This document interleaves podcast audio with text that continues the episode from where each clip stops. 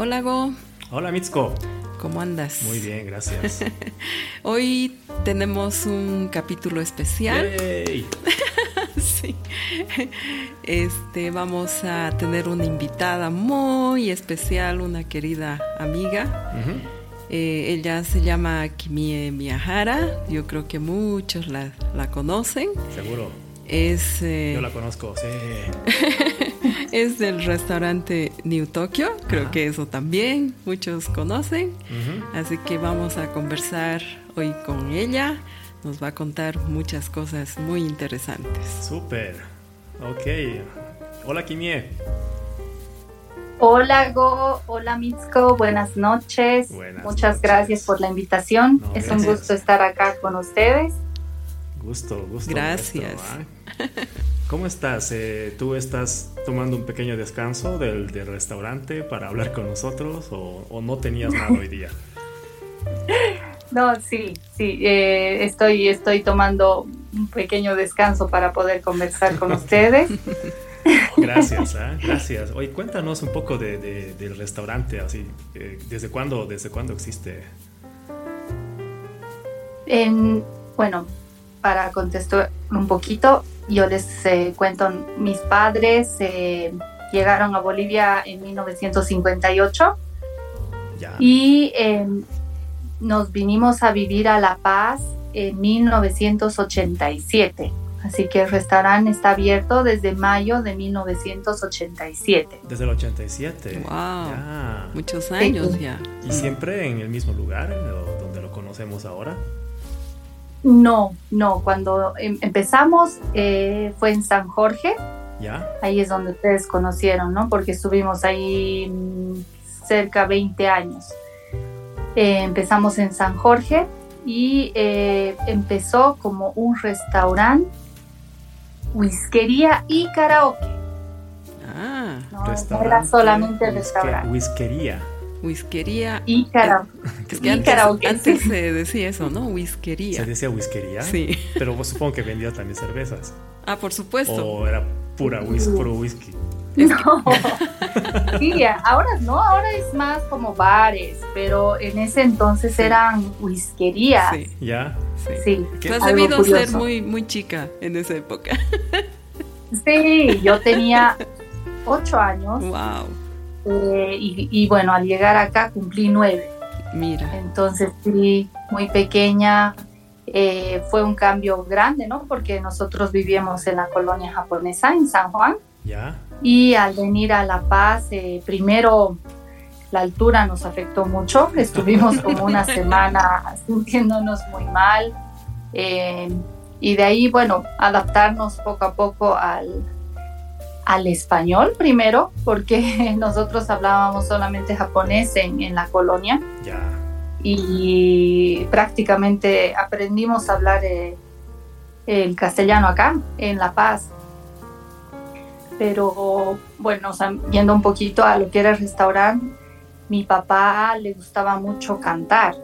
Entonces él siempre tuvo equipos de karaoke aún en la colonia, en medio de la nada. Mi papá siempre tenía su televisor gigante, le gustaba mucho el buen sonido, entonces siempre tuvo buenos parlantes, eh, ¿no? Eh, era muy exigente en el sonido Sí.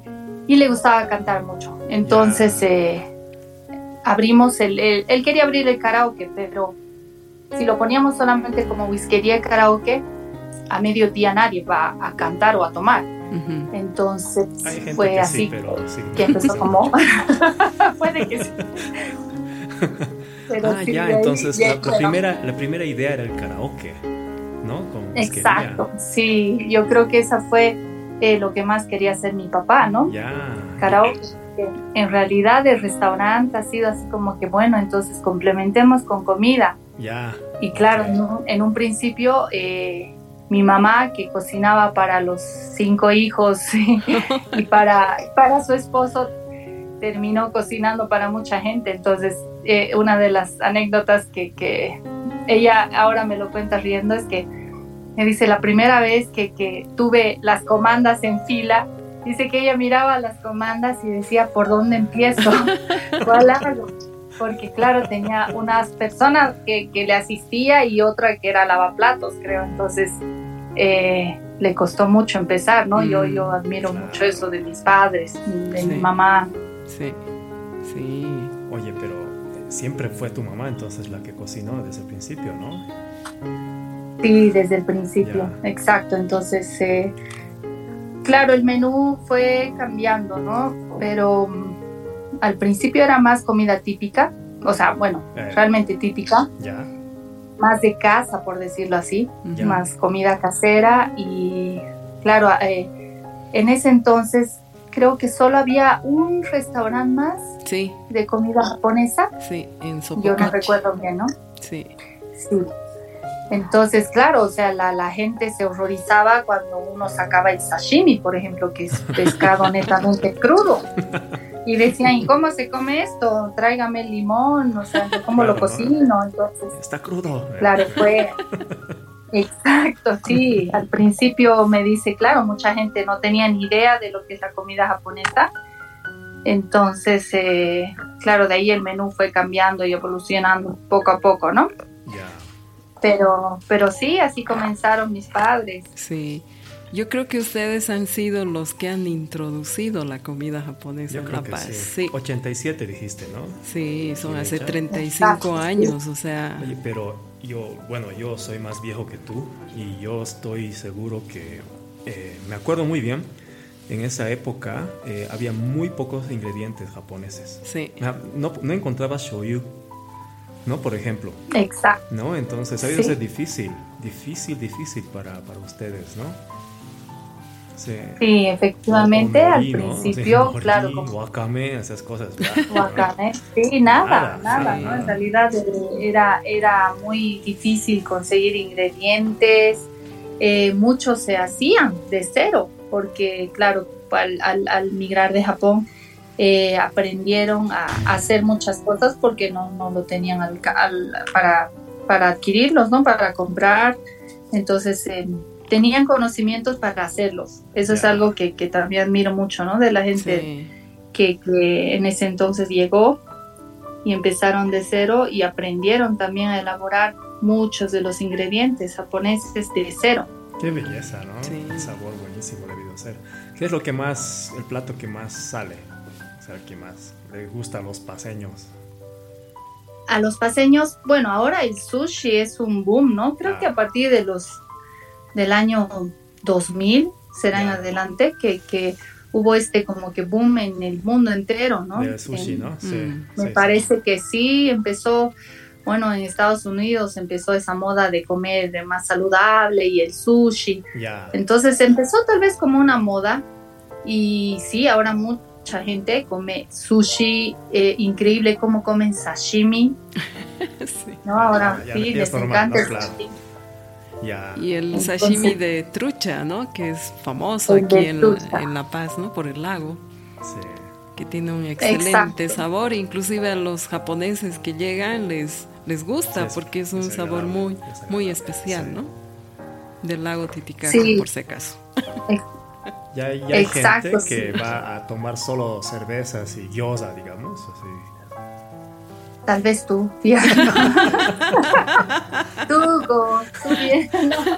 Sí, no, les encanta la gyoza, tienes razón. A mucha gente le gusta Es gyoza. que voy para eso, es verdad. Y- sí. Sí, con una cervecita, ¿no? Bueno, también tenemos sake, pero eh, este, obviamente a- como que nos adaptamos también un poquito al gusto de la gente que vive acá, ¿no? Claro. Ya. ¿Qué tipo de variaciones hacen, digamos, para ajustar al sabor o al paladar, mejor dicho, paseño? Más salado, más En dulce. realidad, En, en realidad, sí, la gente de acá, eh, yo creo que toma la salsa soya. No, no entiendo por qué le ponen tanta salsa soya. Pero sí, es Sí, eso es Sí, Sí, es que remojan el arroz, ¿no? Hasta, Sí. hasta que se deshace y creo que están tomando la salsa soya Ah, que les queda en el plato. Sí, sí, sí, sí. Ah, O, sí. o- o Mm. ponen el, el sushi, pero así empapadísimo, ¿no? De- Ya, de salsa soya. pero lo que entendí ahora es que al Gohan también le ponen shoyu. Sí, también. ¿no? Sí, también. Mucha gente pide solo una porción de arroz y le echa salsa soya para comer, ¿no? Entonces eh, les encanta la salsa soya. Vaya, es un costo adicional. ¿eh? Sí, efectivamente. no, y cuéntanos un poco de, tu familia, ¿no? Eh, decías que llegaron tus, papás, entonces son los, los ISEI, ¿no? Inmigrantes ISEI. Sí, sí, mis papás llegaron, bueno, ambos llegaron el mismo año, en 58. Mi mamá tenía en ese entonces 10 años, mi papá 9. Ah, llegaron de Pero en diferentes barcos, llegaron en diferentes barcos y, claro, empezaron, eh, bueno, llegaron al medio de la nada. O sea, muchas veces eh, mi mamá nos contaba los inicios y siempre llorábamos porque eh, han sufrido bastante, ¿no? O sea, han tenido que empezar haciendo caminos. Mi mamá perdió una hermana con malaria porque no tenía medicamentos.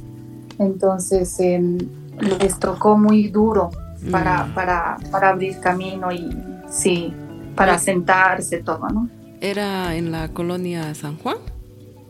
En la colonia San Juan. Sí, ellos llegaron a la colonia San Juan. Mm y ella me contaba que caminaban 10 kilómetros para ir a, la escuela, ¿no? Mm. A, estudiar, entonces, claro, no pudieron acabar, digamos, todos los niveles de estudio, ¿no? Mm. Y sí, muy sacrificados, pero bueno, hay que agradecer porque realmente ahora eh, la colonia San Juan eh, también provee ¿no? Kaisi que nos provee huevos, arroz. Sí. Entonces, sí, sí el centro de la agricultura japonesa está allá, en, las colonias, tanto Okinawa, San Juan, bueno, en Santa Cruz, ¿no? Mm. Ahora, son cinco hermanos. Nosotros somos cinco hermanos. Eh, mi hermana mayor, eh, ella, bueno, ya vive en Estados Unidos hace varios años. De ahí sigue mi, mi hermana Lisa. mi hermana Lisa está, ella vive en Japón, ella se casó con japonés y tiene dos hijos. De ahí viene mi hermano Shinsuke, que lo conocen, eh, y él vive en Santa Cruz. Eh, después vengo yo, la cuarta, y tengo un hermano menor, Toyo, que vive acá en La Paz también. Súper. ¿Y alguno heredó? Bueno, tú sí, porque estás en el restaurante, pero otros también están haciendo comida. Sí, sí, nosotros, bueno, los tres que estamos en Bolivia nos dedicamos al mismo rubro. Eh, mi hermano mayor está en Santa Cruz con una sucursal de, New Tokyo, justamente. Y mi hermano menor, Toyo, tiene su propio, eh, es un restaurante pequeño de sushi, y de algunos platos también ah, calientes, ¿no? Ya, qué bien, qué bien. Y tú, bueno, dijiste que aprendiste prácticamente el, eh, español cuando viniste a, La Paz, ¿no? Sí. ¿Y ahora qué es lo que hablas más? Ah, supongo que japonés o español es súper paseño también. Uy, sí, mezclamos todo acá, ¿no? Porque con mi mamá hablo en japonés, con mi con mis hermanas, dependiendo la, mi hermana que vive en Japón, sí, obviamente ella habla, habla más japonés. Me dice, creo que me estoy olvidando el español. Así que mezclamos de todo. Pero sí, o sea, creo que usamos más español. ¿Español? Lastimosamente. ¿Ah, sí? más español. Sí. Sí. Entre nosotros hablamos más en español. Qué bonito. Incluso cuando están en Japón, digamos. Eh, más cuando uno está en Japón, creo yo, porque a veces dices cosas que no quieres que todos te escuchen. Ya, es la, típica, ¿no? Sí, es, la ventaja de ser Nikkei, ¿no? Sí. La conveniencia, cuando estás en el mercado dices, choto takaina, por ahí, ¿no? Y en, Japón creo que no compramos hoy día. Sí, o qué caro, qué caro. Pero lo más gracioso que le pasó a mi hermano fue que acá en, en Bolivia, fueron a comer a un, me parece que era un restaurante árabe. Y fue con un amigo justamente, Yasushi, que también es Nikkei. Y, y bueno, estaban comiendo y dicen, no, a Mario Shkunaine, mmm, toda ¿no? Está bien, ¿no? Y dice que al final el dueño, eh, ah, don María Tozaimashita, eh. y les empezó a hablar en japonés y ellos se querían morir. Sí. Ah, nos encantó así. Pero, ¿no? Claro, porque es muy raro escuchar hablar a una persona en japonés, ¿no? Una persona que no es japonesa y que hable japonés es muy raro. Poca probabilidad. Pero sí, pasa. Hay que tener cuidado. Y a tus hijitas, eh, porque tienes hijitas, ¿no? ¿Dos? Sí, tengo dos que van a Nihongo Kogako, ah, están yendo a Hoshurko, pero ¿Y ellas obviamente eh, no hablan tanto japonés, o sea, entienden, pero no sueltan, porque claro, nosotros cometimos el error de eh, no hablarles solamente en japonés. Mm. hemos, hemos cometido el error de que como están yendo a un colegio que habla en inglés, la mm. profesora nos pidió que le tratemos de hablar en inglés para que su oído se acostumbre. Entonces, eh, no debí, sí, no, no debimos hacer eso y más bien hablarles en japonés desde muy chiquitas. Pero bueno, esperemos que eso pueda mejorar y, puedan aprender mejor. Sí. Sí, no, bueno, nunca sí, porque es una lástima, ¿no? Perder el idioma. Ellas tienen nombres japoneses. Eh, claro, mi esposo es boliviano, entonces ellas ya son Hafu, pero tienen facciones japonesas muy marcadas, entonces eso yo les digo, sería una vergüenza que, que se vean como japonesas y no hablen el idioma. Hay mucha gente así, ¿no? Sí, sí. Y cada vez más, ¿no? Es más difícil mantener el idioma, costumbres, mm. sí. Para, para que los hijos sean bilingües, eh, lo mejor es que la, pareja, es decir, tú y, tu esposo, que ambos entiendan los dos idiomas. ¿no? Entonces tú hablar solamente en japonés y tu esposo, como te entiende, responderte todo en español, entonces los hijos tienen dos referencias, ¿no? Pero es difícil, ¿no? Porque igual me pasa a mí, que yo me casé con, con, boliviana y tengo que hablar en español también, ¿no? Para que me entienda. Entonces ahí como que se rompe lo que tú dices, ¿no? Mm. No de hablarle más en, en español, ¿no? Sí. Claro. Sí, ¿no? Uno no se da cuenta a veces que, dice, ya, voy a hablar el S solamente en japonés, pero de pronto, bueno, ya estamos hablando en español. Sí, ¿no? Claro. es que es más práctico a veces, ¿no? ¿Y tú, tú hablas japonol, así como buena Nikkei? Hablo, hablo japonol y me salta a veces muy... Una vez le estaba riendo a mi hermano para que... porque estábamos tarde y tenía que comer rápido. Y yo le dije, Hayaku, kominasai. Kominasai. Y él me miró. Sí, o sea, supongo que yo quería decirle Hayaku tabenasai, pero bueno, de comer así. Hayaku, kominasai. Claro, y él no me, él se reía, ¿no? Pero sí, está, estamos hablando y hay, obviamente hay palabras que hay en japonés, pero no encontramos una buena traducción en español. Sí. Y si la otra persona entiende japonés, obviamente no puedes estar hablando en español y de pronto usas palabras en japonés entre medio. Entonces sí, es muy cómodo, ¿no? Es cómodo, sí, sí. sí. Verdad, verdad. Por eso dicen que los, los que hablan dos idiomas no hablan muy bien ninguno de los dos, ¿no? Porque como fácilmente se van al otro. Mezclas. ¿No? Mezclas, ¿no? Mm, mm. Sí. Ya, y kanji, ¿cómo vas? ¿Ya te estás olvidando escribir kanji? Dependes así de, de la tecnología. Sí, porque, bueno, uno cuando está en Japón, o sea, no ve kanjis mm, eh, en la ciudad, en donde sea, ¿no? Tienes que leer algo. Entonces, como que te acostumbras y no te olvidas, pero una vez que no lo usas, es muy rápido, ¿no? Es muy rápido y fácil olvidarse. Y el celular no ayuda hoy en día porque todo lo, lo, lo, lo convierte, ¿verdad? Entonces sí, es, me estoy olvidando bastante, la verdad. es una pena. No. ¿Y tú, tú creciste en, en, una escuela o colegio que hablaban español, no? Sí, yo cuando llegué... en español, ¿no? Fuera de casa. solo hablábamos en español fuera de casa y sí fui a Nihongo Gakko, eh, que era los sábados, ¿no? Ya. De 9 a 12.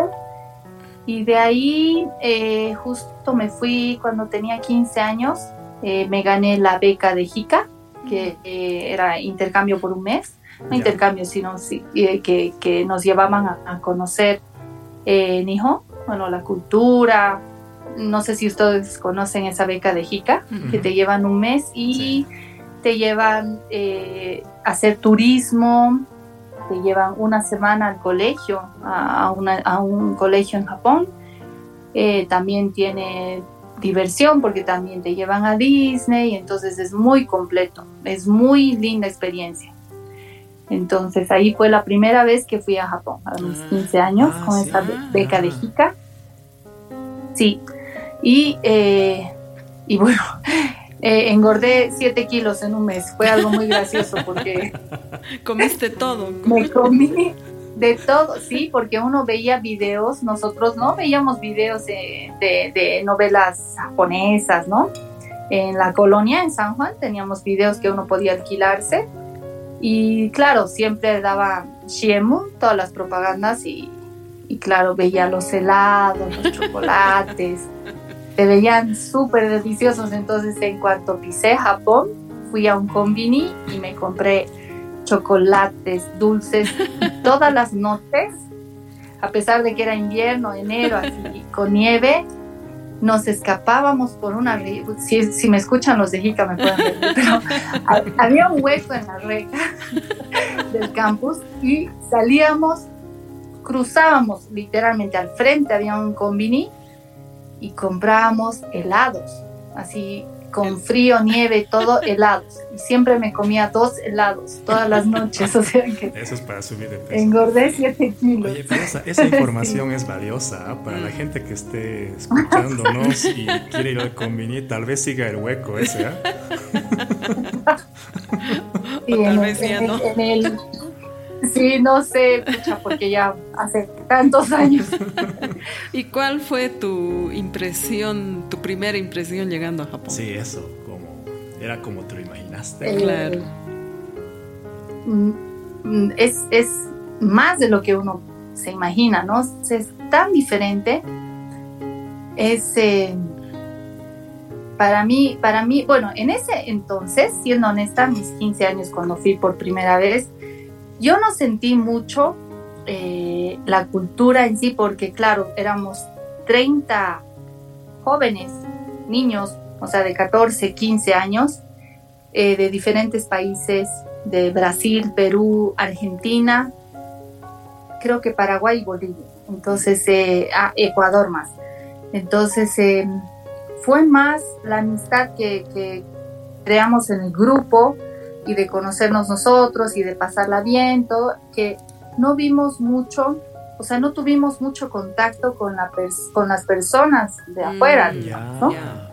Entonces, eso fue más como un viaje de diversión, ¿no? Por la edad y por todo. Pero en mi segunda, en la segunda oportunidad que tuve de, de- de viajar y quedarme en Japón, eh, fue donde realmente vi lo que es el Nikkei y todo, porque, bueno, uno cuando crece en un país fuera de, de origen, digamos, de físicamente hablando, porque nosotros, yo tengo mis, pa- mis ambos padres son japoneses, entonces obviamente yo me veo como una japonesa y, y siempre sentía que no encajaba Mm. aquí en Bolivia, ¿no? Porque me veía diferente.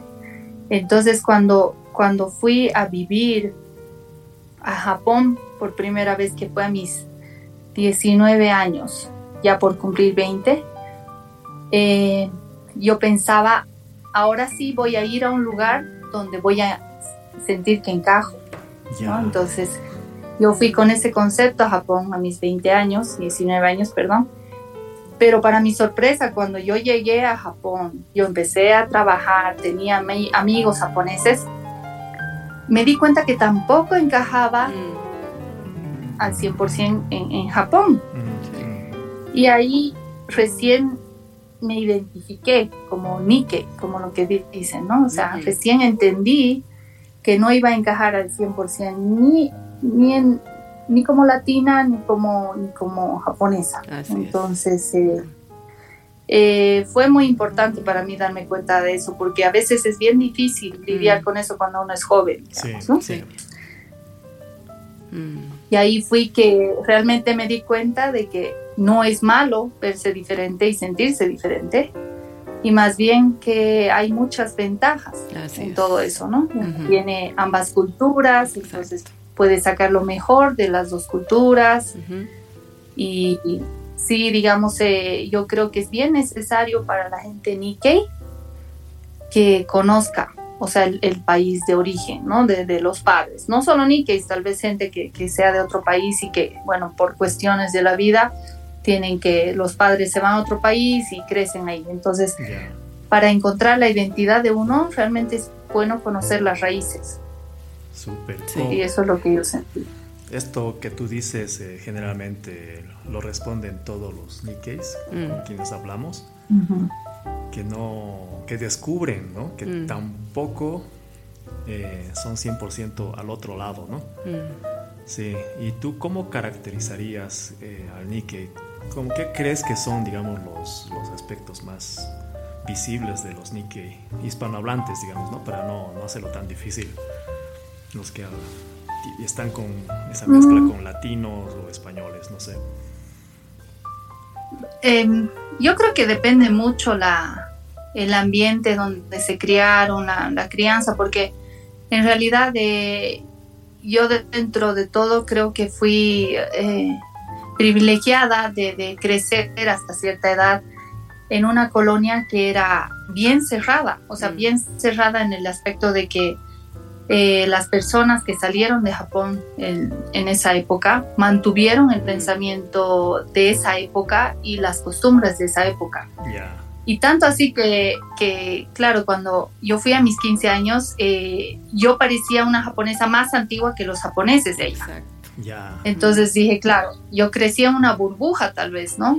Pero sí creo que depende mucho en qué tipo de, de, ambiente creces para tener la influencia, ¿no? De, de, más japonesa que latina, por decirlo así.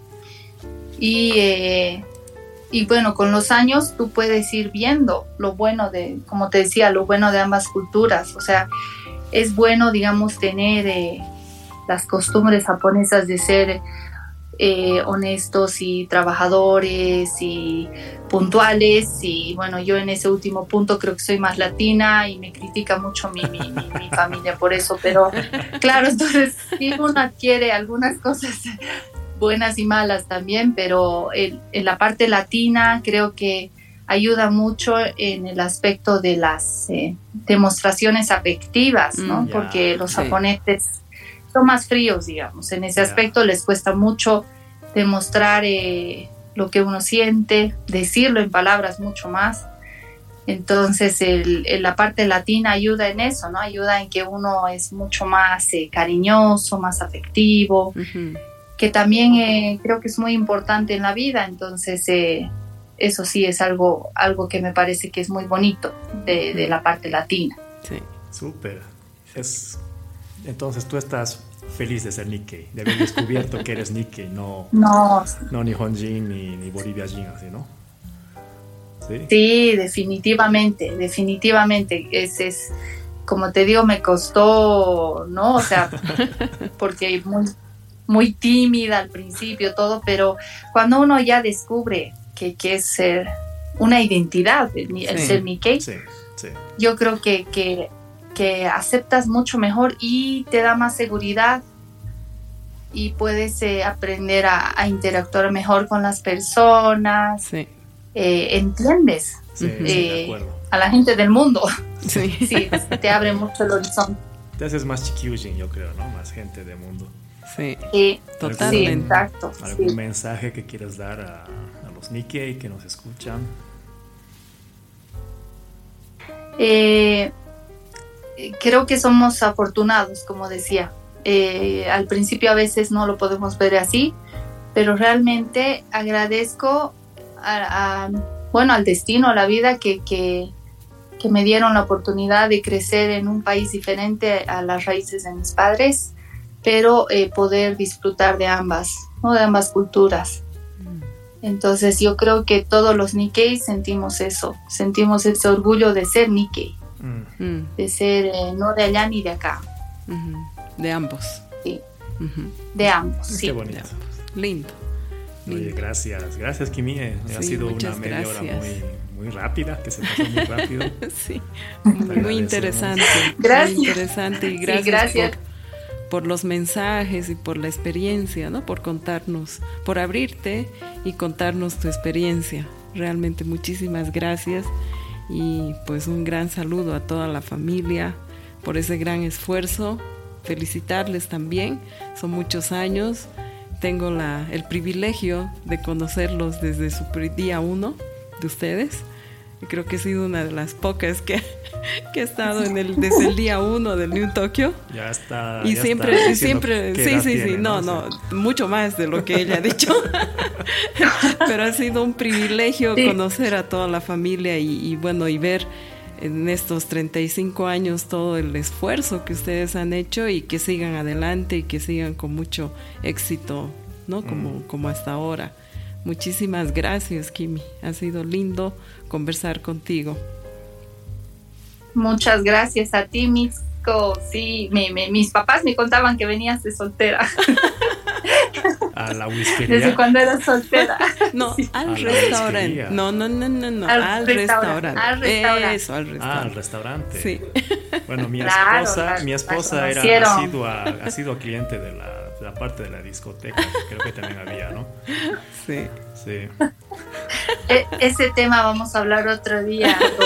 vamos a tocar a fondo ese otro okay. Que me olvidé mencionar. La discoteca. No, muchas gracias. Fue muy divertido y sí, realmente pasó rápido, a pesar de que yo no sabía qué iba a decir y, tenía mucho, mucho miedo. No, muchas, gracias. Muchas gracias. Y bueno, eh, fue Kimi Miyahara de restaurante New Tokyo.